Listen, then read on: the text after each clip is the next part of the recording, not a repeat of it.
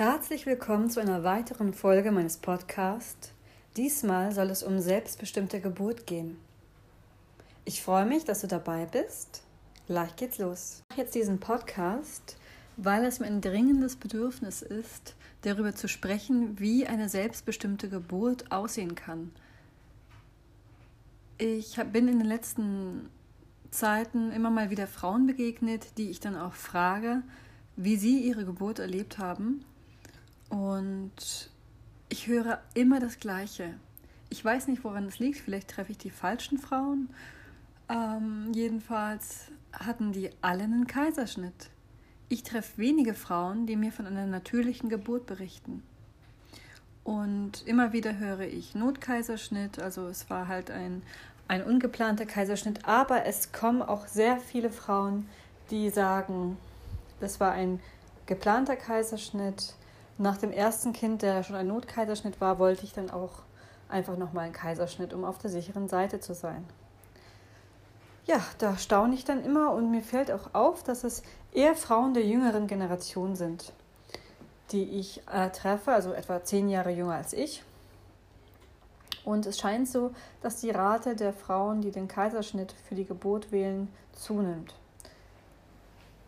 Erstmal ein paar Hintergründe zum Kaiserschnitt. Ähm, der Kaiserschnitt ist eine Operation in Vollnarkose, bei der das Baby mit einem Bauchschnitt aus dem Mutterleib ähm, entfernt wird oder geboren wird. Also geboren ist das nicht.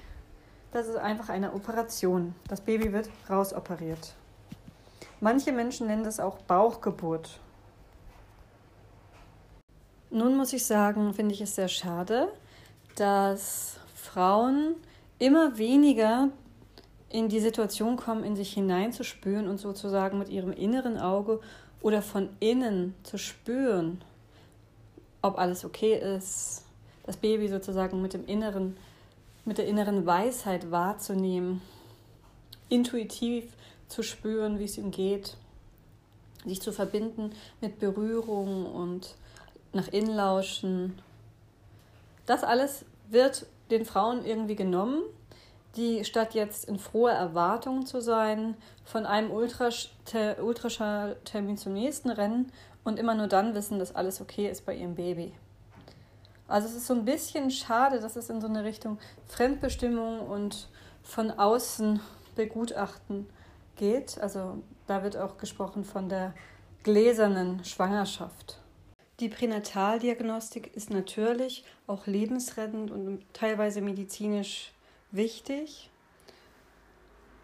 Es ist nur so, dass zunehmend es so aussieht, als wenn die Frau die Geburt immer mehr abgibt in die Hände von Experten und Studierten, Ausgebildeten. Und das darf nicht sein, denn wenn du in den Kreißsaal kommst, wird der Arzt nicht dein Kind bekommen, die Hebamme wird dein Kind nicht bekommen.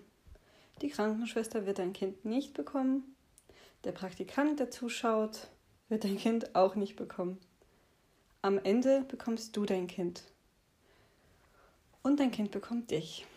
Und darum ist mir wichtig zu verstehen, dass die gläserne Schwangerschaft, wie wir sie zunehmend erleben und vor der wir uns kaum noch versperren können, ja, es gibt in nahen Zeitabständen Tests und Ultraschall und man schaut rein und man möchte ein Foto machen. Ja, ähm, man weiß einfach alles. Man weiß schon mehr über das Kleine als das Kleine über sich selbst. Ja, das äh, nimmt uns die Chance, uns wirklich intuitiv zu verbinden mit der Weisheit, die uns innewohnt. Und in meiner Meinung nach ist für eine gute Geburt eben diese Verbindung wichtig.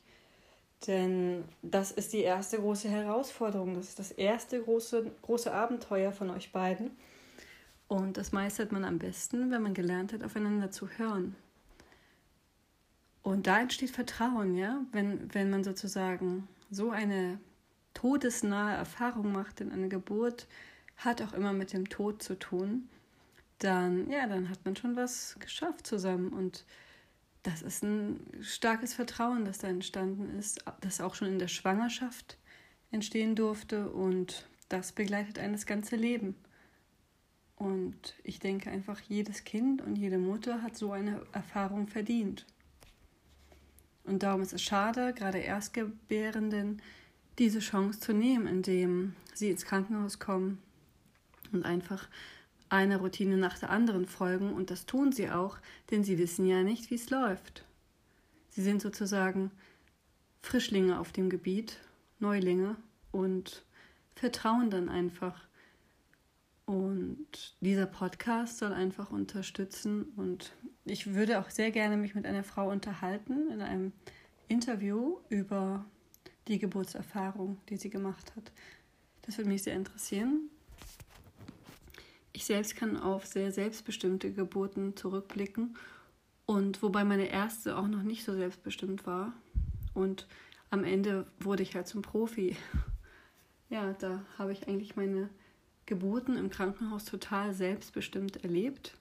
Ich habe mich gut vorbereitet. Ich sage auch immer, eine Geburt ist kein Hexenwerk. Da habe ich mich mit Körperübungen, mit Ernährung, mit Yoga, mit dem richtigen Mindset eingestimmt. Ich habe durch Meditation mich verbunden in der Stille mit meinem Kind und einfach gelernt reinzuspüren. Und bei einer Geburt, das war vielleicht eine Frau, die mehr Kinder bekommen hat als eins, die sieht immer anders aus. So wie die Schwangerschaft auch unterschiedlich sein kann, genauso ist es die Geburt und genauso unterschiedlich können die Kinder sein. Es ist einfach sehr individuell und das Beste ist dann einfach hinzuhören, in sich hineinzuspüren. Ich habe mich äh, mental vorbereitet und hatte eben durch jede Geburt mehr Selbstvertrauen. Ich habe mir einen Geburtsplan ausgearbeitet. Den habe ich mir aufgeschrieben und mehrfach kopiert und jedem in die Hand gedrückt, den es interessieren könnte. Ja, da habe ich einfach, ich wusste, ich habe mir einfach vorgestellt, wie meine Geburt ablaufen soll. Habe alle um mich herum eingeweiht. Ich wollte zum Beispiel einfach, dass mein Mann dabei ist und ein starker Partner ist, der dann auch zum, zum Beispiel das Kind als erstes berührt und hochnimmt oder eben ich und nicht irgendjemand mit irgendwelchen Gummihandschuhen. Genau, also das, sowas war mir zum Beispiel sehr wichtig. Und ja, ich wollte auch in Ruhe gelassen werden. Also ich wollte, dass so wenig Leute wie möglich im Raum sind während der Geburt und auch schon davor, weil die Geburt geht ja schon vorher los. Da, da wollte ich ganz nah bei mir sein und in mich spüren. Und es ist ja auch so, im Tierreich bekommt man das Kind auch nicht mitten in der Herde.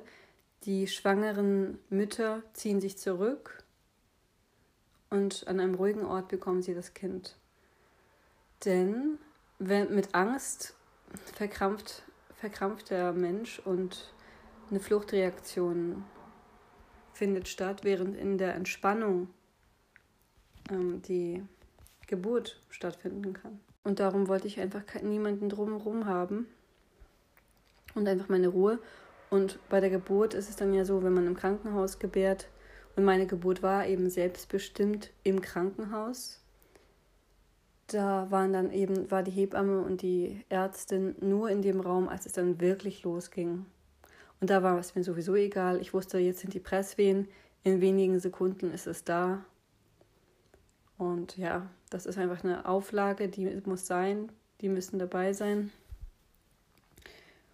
Und das war dann auch okay. Und danach haben sie uns aber auch schnell wieder in Ruhe gelassen.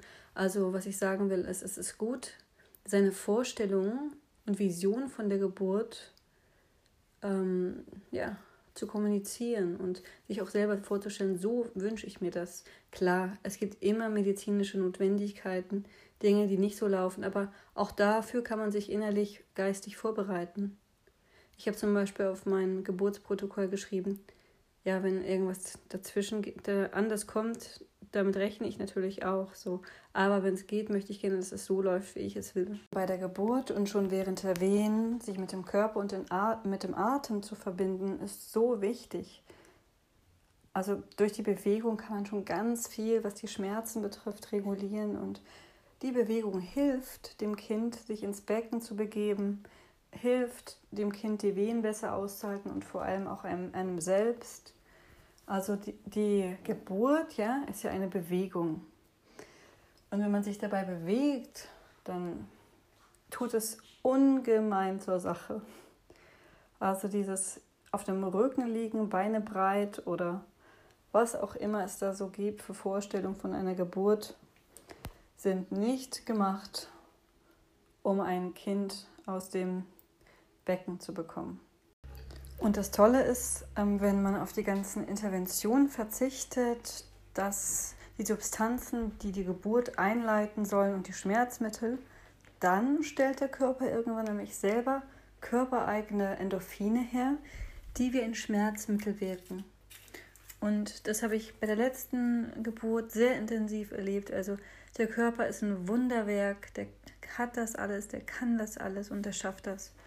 Und mit diesem Vertrauen kann man in eine, Schwanger, äh, in eine Geburt gehen und in eine Schwangerschaft, dass da eine größere Kraft ist, die so ein perfektes Menschlein in einem schafft. Und dann schafft man so eine Geburt auch.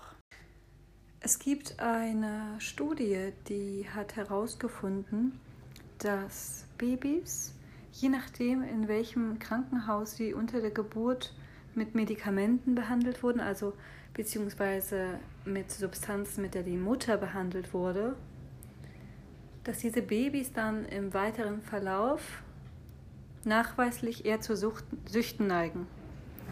Und zwar konnte man sagen, ja, in diesem Krankenhaus wurde viel von dem und dem gegeben.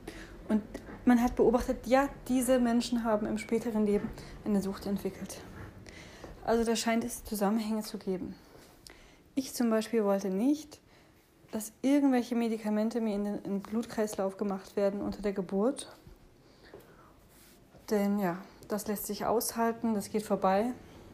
Und das ist nichts, wovor man sich fürchten muss. Das ist wirklich eine Seinserfahrung, eine Menschwerdung. Und ja, also ich kann verstehen, dass Frauen, wenn Frauen das nicht möchten, ja, dann müssen sie es ja nicht, denn wir haben Medikamente und wir leben in einem sehr medizindominierten Zeitalter. Aber man, also es ist eine Erfahrung, die man da machen kann, die das Leben einem da schenkt. Als Frau, als Mensch und ja, das ähm, kann man sich danach aufs Fähnchen schreiben, dass man das geschafft hat. Ja, und wie gesagt, ne, nicht der Praktikant, nicht die Hebamme, man selbst und das Kind. so sieht's aus. Und ich denke gerade an etwas, woran ich öfter mal denke, wenn ich Frauen begegne und denen lieber nicht von meinen Geburtserfahrungen erzähle, weil die eben so toll waren und sie mir dann von ihren traumatischen Erfahrungen im Krankenhaus erzählen. Genau, das habe ich einfach schon ein paar Mal erlebt. Und wenn das jetzt Frauen hören, die Kaiserschnitte erlebt haben, sich vielleicht noch ein Kind wünschen und dann eine natürliche Geburt möchten, dann freue ich mich für sie und ermutige sie dazu. Aber wenn es gibt auch Frauen, die sagen, so, es war jetzt ein Kaiserschnitt, es war traumatisch und ich will nie wieder ein Kind, dann ist es auch okay. Ja, also es soll sich bitte niemand verurteilt fühlen. Ähm, du bist immer sicherlich, du kannst immer noch eine tolle Mutter sein und das Vertrauen mit deinem Kind erleben und stärken und die Tränen heilen, die Wunden heilen deiner Seele, wenn deine Seele dort irgendwie sich noch ver verletzt und verwundet fühlt, ist das auch eine Erfahrung, die vielleicht irgendwann mal jemand anderem nutzt, den du triffst. Also, ja, das ist alles um, frei. Es ist gut, sich zu vernetzen als Frau.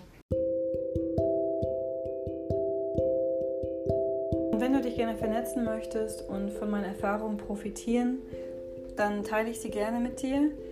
Ich werde dir, wenn du möchtest, auch meine Methode vorstellen, Birth Flow Movement. Da verbindest du dich in meditativer Bewegungsarbeit mit dir und deinem Atem, lernst in dich hineinzulauschen. Ich habe zum Beispiel auch einen Podcast gemacht. Das ist eine Meditation, eine angeleitete. Da geht es um das Urvertrauen. Genau, kannst du gerne mal reinhören.